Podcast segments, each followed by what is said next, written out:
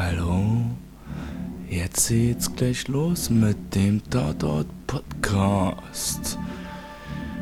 Wir haben den Tatort in München besprochen. 997, drei Folgen noch bis zur tausendsten Folge, aber erstmal gibt's so eine Art Serienkiller oder was ist das?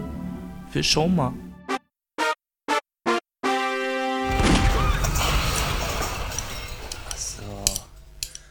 Erstmal die Messer gewetzt. So, schön scharf, Hoshi. Äh, jetzt habe ich ein bisschen Angst. Und wie, du fandst ihn so lala oder was? Ich Ja. fand den gut, ja? Bist du sicher? Wie fandst du den? Ja, weiß nicht, vielleicht hat er mir doch ganz gut gefallen. Ja, ich würde ihm so eine Krone geben. So, okay. Aber ist nicht so, wa? Naja, gut, ich kann auch von der Krone absehen, muss ich ehrlich sagen. Also, es gibt Schwachpunkte. Da ist Blut ausgetreten wie aus den Wunden des Opfers. Auf jeden, aber nicht, wenn ein Schwein blutet, nicht totes Schwein. Ist Ja, nicht. aber wir können ja gleich mal zur Sache kommen. Du, ich habe gesehen, du hast auf deinem Zettel da stehen, du würdest diesem Tatort am liebsten gleich eine Auszeichnung geben. Ja. Unsere bis, bisher noch erst einmal vergebene Ja. Krone. Das Ich ist so eine mal- Pistole mit einer Krone oben drauf. Ist dann Und mit. Ehrenkranz, lo, und oder? Ehrenkranz. Ja, ich würde die auch dem geben, weil für Münchner Verhältnisse ein guter Film. Wenn das jetzt ein Uli Tukur Tatort gewesen wäre, Ja. Dann hätte ich die nicht geben. Dann wäre vielleicht mal was eher bodenständige Mhm. bei ihm. Aber bei ihm erwartet man jetzt immer Herausragendes. Mhm. Äh, warte mal, ich will bloß mal kurz sagen, wir sind hier Folge 997 Tatort mit dem Titel Die Wahrheit. Die Leitmeier und Bartitsch sind am Ermitteln. München. Genau, Hammermann, Kali ist auch dabei und zur Hälfte des Falles müssen sie auch mal wieder die Christine Lersch, die Fallanalytikerin, hinzuziehen, weil die wissen einfach nicht weiter. Denn die sind ziemlich am Arsch in diesem Fall. Ja, und das ist auch so ein bisschen, äh, warum ich dem jetzt am Anfang erstmal nicht so eine Krone geben würde. Das erste ist ja, dass ich eigentlich geschockt am Ende feststellen musste, dass ein Zweiteiler gewesen ist. Und das ja noch nicht mal irgendwie in dieser Folge ersichtlich hervorkam. Da stand am Ende nicht eventuell Fortsetzung folgt oder sowas. Wird einer werden? Das ist ja wohl angeblich ein Zweiteiler. Der zweite Hast Teil ist gerade abgedreht. Der heißt irgendwie im Angesicht des Todes oder Okay. irgendwas. Keine Ahnung. Habe ich auf Twitter gelesen. Ist, ich habe es jetzt nicht überprüft. Aber es spricht ja eine dafür, dass es ein Zweiteiler Okay, okay, okay. ist. So. Äh, und dann ging es aber auch los mit dem Fall. Ja. Alter, das war wieder ein bisschen so wie Point-and-Click-Computerspiel. Weißt du, Hm. hier ein bisschen Point-and-Click dahin gehen und von drei möglichen Fragen eine aussuchen und mit der Antwort wieder zum anderen gehen und von drei möglichen Fragen eine aussuchen. Denn auch noch dieselben Stilmittel wie im Dresdner Tatort erst neulich mit den Rückblenden, wo jeder Zeuge was anderes gesehen hat. Nur diesmal nicht in schwarz. Raschomonische Effekt? Der der ist man nur nicht in schwarz-weiß, sondern in Farbe. Ja. Und dann auch noch äh, Burnout. Ja. Auch irgendwie so ein Thema, was jetzt, äh, also auch so Arbeitsstress wieder, weißt du? Also wenn ich Burnout will, wenn ich Stress auf Arbeit will, dann gehe ich da auf Arbeit und guck mir die Leute an, dann habe ich, dann hab ich schon.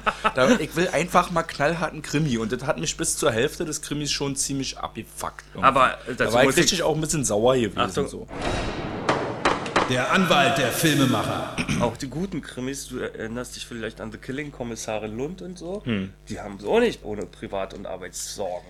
Also ja, gehört das, ja dazu. das gehört auch dazu, aber ein weiterer schwerer Kritikpunkt äh, war für mich eben noch gewesen, dass bis zu dieser spannenden House-Invasion äh, im letzten Drittel Die war war die Wiedergabe von Wissen äh, nur durch Dialoge. Da Mhm. wurde ganz wenig mit Bildern gearbeitet und das ist mir einfach zu wenig. Wenn die ganze Zeit Whodunit-mäßig nur gelabert wird, das ist mir echt... Äh, Ja, aber der Whodunit war ja in diesem, fand ich, äh, irgendwie spannend, weil die waren verzweifelt und es gab kein Hangeln an Verdächtigen entlang, sondern die waren einfach mittellos und aufgeschmissen. Und diese Whodunit war nicht diese typische Klinkenputzen und äh, jeden fragen, wo waren sie und der und der Zeit, sondern es war auch eine Verzweiflung der Ermittler, die ich nachvollziehen konnte und die mitfühlen konnte. ja Vielleicht hatte ich irgendwie auch wieder eine, gewisse Abstraktionspower und Empathie den Ermittlern entgegen. Weil ich mag die ja auch. Ja, wir bekamen die roten Heringe, aka die vermeintlichen Verdächtigen, jetzt nicht am Fließband geliefert. Das waren ziemlich wenige gewesen, aber dann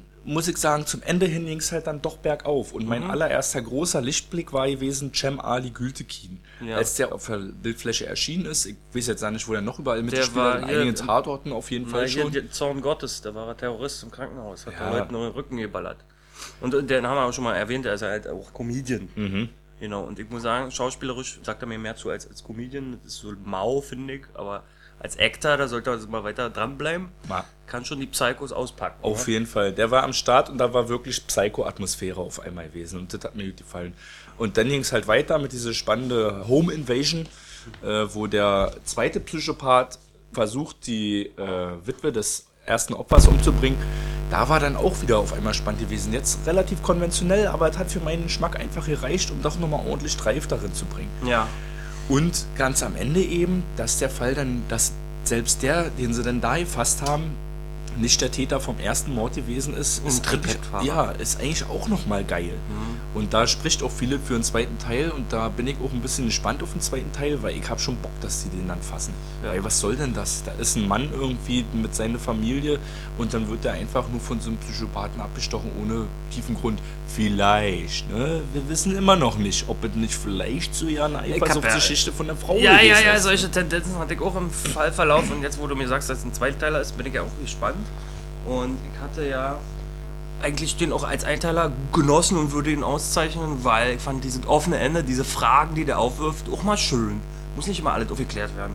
Dass man einfach nicht weiß, wer der Mörder war, ist hin und wieder im Tatort mal passiert, wenn ganz grob oben die Leute die Strippen ziehen, aber auch mal ein kranker Psychopath, den man nicht... Ja, ist doch schön. Der einfach nicht ins Raster passt. Macht's doch gruselig. Dann hat man mehr Angst, dann, wenn man dann selber mal Obdachlosen helfen will. Nicht, dass er der Mörder ist. Und was hat uns der Tatort noch gelehrt? Äh, also hab ich, nee, hat er uns nicht gelehrt, hab ich aber wieder gefühlt, weil ich hasse das immer, wenn Leute einfach die Polizeisirene ignorieren auf der Öffn äh, im öffentlichen Verkehrsraum. Wenn die da jetzt jemand über die Straße gelaufen wäre, weil es scheißegal ist, dann hätte ich dann so einen Hals wieder bekommen. Passiert mir auch immer wieder. Wovon redest du denn da? Na, zum Schluss sind die doch mit Sirene da zum, zum Haus der Frau. Hacke. Übrigens. Hacke, ja, Hacke. Das war sehr gut. Wurde ja nicht weiter aufgegriffen, weil Nee. die waren dann schocknüchtern dann auf jeden Fall. Ja, aber wenn da auf jeden Fall noch irgendwas schief gelaufen wäre, dann an dem Haus und die beide dann noch hätten pusten müssen, ihre Waffe abheben oder so und herausgekommen wäre, dass sie gerade Hacke gewesen wären. Aber wahrscheinlich waren sie aufgrund des Schocks, den ihnen Zack, Lisa nüchtern. übermittelt hat, waren sie ganz schnell wieder sturznüchtern gewesen. Mm, Und da wir auch äh, die Handlung, ich fand die Handlung gut, das hatte so typische Serienmörder-Elemente, so Fotowand und so. Mhm. Und die Unwissenheit. Was ich auch interessant war, dass es eine Zeitspanne von über einem halben Jahr gezeigt hat. stimmt. Kam nicht so gut rüber, aber fand ich auch mal anders. Weil sonst klären sich die Fälle innerhalb von ein paar Tagen. Ne? Mhm. Und dass ich das so schön fand, habe ich jetzt eben auch in der Recherche herausgefunden. Der Autor von diesem Tatort hat schon geschrieben hinter dem Spiegel, Frankfurt, da wo die Waffe hinterm Spiegel versteckt war, wo sie am Ende eine Müllpresse geschmissen haben. Ah ja. Und oh, Haus am Ende der Straße, den wir eigentlich Ach fast so, ja. auszeichnen wollten. Das ist der Erol Silkaya. Der letzte Kroll-Tatort, ja. Und der hat auch zusammen mit dem Regisseur, Sebastian Marker, äh, die als Tech-Team so. inszeniert. Also der Regisseur war auch derselbe von diesem. Ah, okay, na das erklärt wieder eigentlich, warum das am Ende dann auch noch mal so dicht geworden ist. Vielleicht ging es am Anfang einfach ja nicht, weil es eben einfach München ist und da die Uhren ein bisschen anders ticken. Man musste da erstmal ein bisschen so durchkochen erstmal.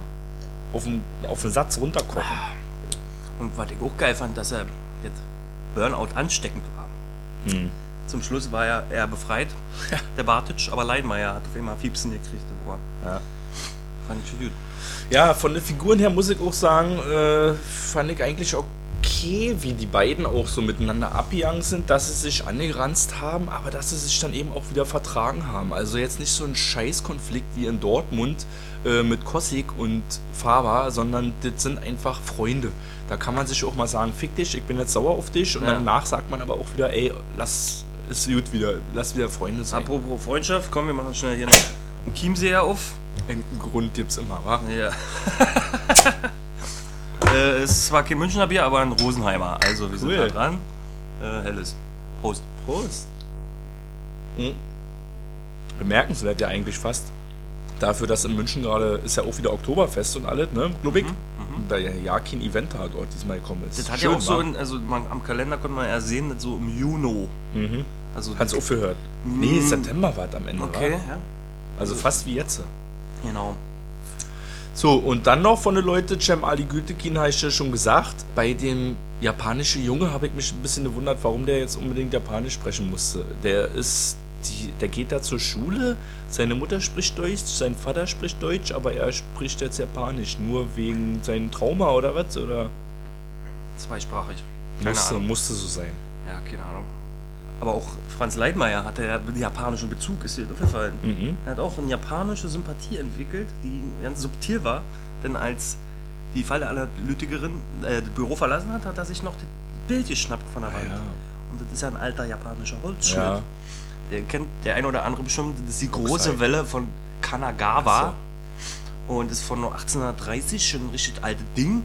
Und dieses Bild ist auch besonders, finde ich, weil, ähm, ich sag ja mal, die Musik ist die Königin der Künste. Mhm. Weil du kannst bei Musik, also das habe ich nicht erfunden mit dem Königin der Künste, aber ich kann es erklären, weil du kannst bei Musik schreiben, Kunst mal schaffen, du kannst bei Musik malen, du kannst alle anderen Künste bei Musik Konsum machen oder auch du brauchst Musik zum Filme machen oder dergleichen. Musik ist oben, Mhm. der King. Aber dieser Holzschnitt hat tatsächlich auch Dichter wie äh, Rainer Maria Rilke inspiriert zu irgendwelchen dichterischen Werken und auch Claude Debussy, ein alter Komponist, ein französischer, Ja. hat darauf inspiriert La Mer komponiert. Ah, okay. Die haben sich wiederum das Bild angeguckt und sich Genau. zu Hause da. Also es ist ein Bild, was ordentlich am Thron vom, von der Königin sägt Der sozusagen. King aller Bilder. Ja, kann man schon. Vielleicht ist sie oben drin in der Liga. Ja. Ja, was ist mit Lisa Wagner? Äh, Christine Lersch geht zum FBI. Lisa Wagner verlässt den Tatort. Habe ich jetzt auch nochmal nachgelesen im Tatort-Blog und natürlich steht es auch in der Bild-Zeitung. Die Bild-Zeitung weiß natürlich die wahren Gründe. Äh, aber auf dem Tatort-Blog kann man vernehmen, Lisa Wagner, die hat, ist ja parallel auch noch Kommissarin Hellner im ZDF. Die hat so. ja ihre eigene Reihe. Ah ja, habe ich mal gesehen, so reingeseppt. Auf die will sie sich konzentrieren und außerdem macht sie auch noch Theater. Also da passt es dann vielleicht einfach nicht so Ja, gut, man sollte- zweigleisig zu fahren. Dann. Ich habe heute, ich habe auch einen Job jetzt abgesagt, weil das Freiberufliche muss man auch immer deckeln. Sonst Ja. die Qualität leidet drunter, wa? Aber so wie Lisa Wagner wirst du dir sicherlich ein Comeback offen gehalten haben. Sie ist ja so von der Story her zum FBI. Ne? Und das heißt, sie kann ja auch theoretisch wieder zurückkommen. Die ist jetzt nicht tot. Ja, ne? Ein tatsächlich habe ich Comeback habe ich äh, offen. Ja, Exit-Strategie. Also muss schon sein. Ähm, apropos abtreten, wie viele Leute haben denn mit Sa Leichensack, Bodycount. mit Leichensack den Laden verlassen? Zwei, wa? Nee. Unser Trittbettfahrer. Ach ja, da ist ja auch noch uns ins Fenster gesprungen. Ja. Drei, ja, alles klar. Und beinahe ja, ist ja auch noch über den Jordan. drauf, ja, ja. aber das war alles noch knapp, denn die Besowskis kamen, haben sie gerettet. Ja. Ich Ja. bin auch. Ich auch. Also es muss halt nicht lange dauern. Ich glaube, wir haben alle gesagt, was gesagt werden muss. Wie jetzt jetzt Doch, ich wieder mal das äh, Standardsatz von mir. Die Musik fand ich Ja. super. Also auch da war Klavierkitsch drin, Ja, aber den fand ich nicht so störend wie bei Mhm. anderen Tatorten. Und auch dann Synthesizer, ähm, E- Elektrikmusik, während die zum Beispiel diese äh, Speichelproben gemacht haben. Mhm. Die nochmal so ein bisschen, also es ist ja psychologisch bewiesen, dass eigentlich Techno auch Stress erzeugt. Und das war vielleicht eine ganz praktische Kombi. Wollte ich noch loswerden. Also an diesem Thomas Mehlhorn auch nochmal Props von mir, dem Musikgenerator des Tatort 997. Ja, wie geht's weiter jetzt in der nächsten Zeit eigentlich? Nächste Woche kommt erstmal Bremen. Städtefreund und Lösen sind unterwegs und Ja. wir haben auch wieder die, die schwierige oder wie, vielleicht auch einfach temperamentvolle äh, neue Kollegin da, in die sich Städtefreund verliebt hatte. Ach so.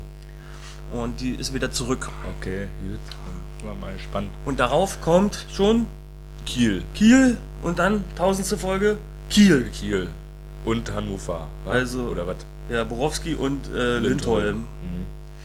Die Topverdiener, Ja. die wir in dem letzten Podcast. Ja, also ich muss ja auch, der, ich habe ja äh, auf unserem Facebook kann man ja auch sehen, ich habe ja auch da geshared jetzt einen Playboy-Artikel, ne? Ja.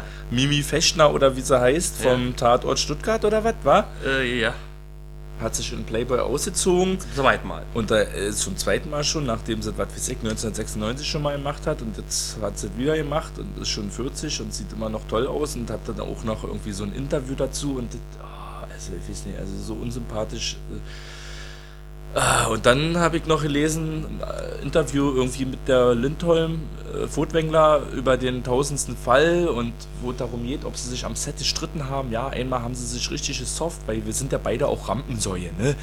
Der, Borowski. Der Borowski-Darsteller und sie sind ja auch Rampensäue.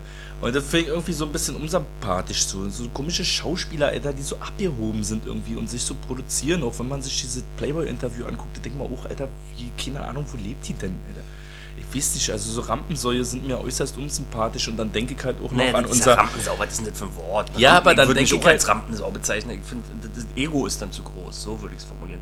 Das sind immer große Egos. Ja, für große Ego finde ich eigentlich scheiße. Ich finde eigentlich gut, wenn jemand äh, bescheiden glänzt, wisst ihr? Ja, ja. Hm, Das naja, wollte ich nur meine, noch die mal haben sagen. Da habe ich so ein bisschen jetzt Abkack geschoben die letzten Ja. Tage irgendwie, als ich das Zeug gelesen habe. Dann gedacht, mit den ganzen Tatort-Schauspieler, die zehren von ihrem Ruhm und dann ist da Rampensau. Mann, Alter. Ja, Prost! Mei! tretet ab und äh, überlasst den jungen Bescheidenen das Feld. In dem Sinne, schleicht's euch, Ja. führt euch, Jo. macht's gut, reingehauen, wir sind nächste Woche wieder zurück. Adieu. Ciao. So Leute, das war der Podcast, der hat leider ein bisschen gebrummt zum Schluss, da unser Mikrofon irgendwo einen kleinen technischen Defekt hatte. Wir müssen diesen Vorfall entschuldigen. Aufgrund von zeitlichen Engpässen können wir den ganzen Kram, den wir da gequatscht Ja. haben, nicht nochmal wiederholen. Nee, aber dafür ist das so ein richtig glasklarer Sound. Und, und keine Störgeräusche. Nee, keine Störgeräusche. Nur noch-. Nur noch Pizza in der Fresse. Okay. Tschüssi.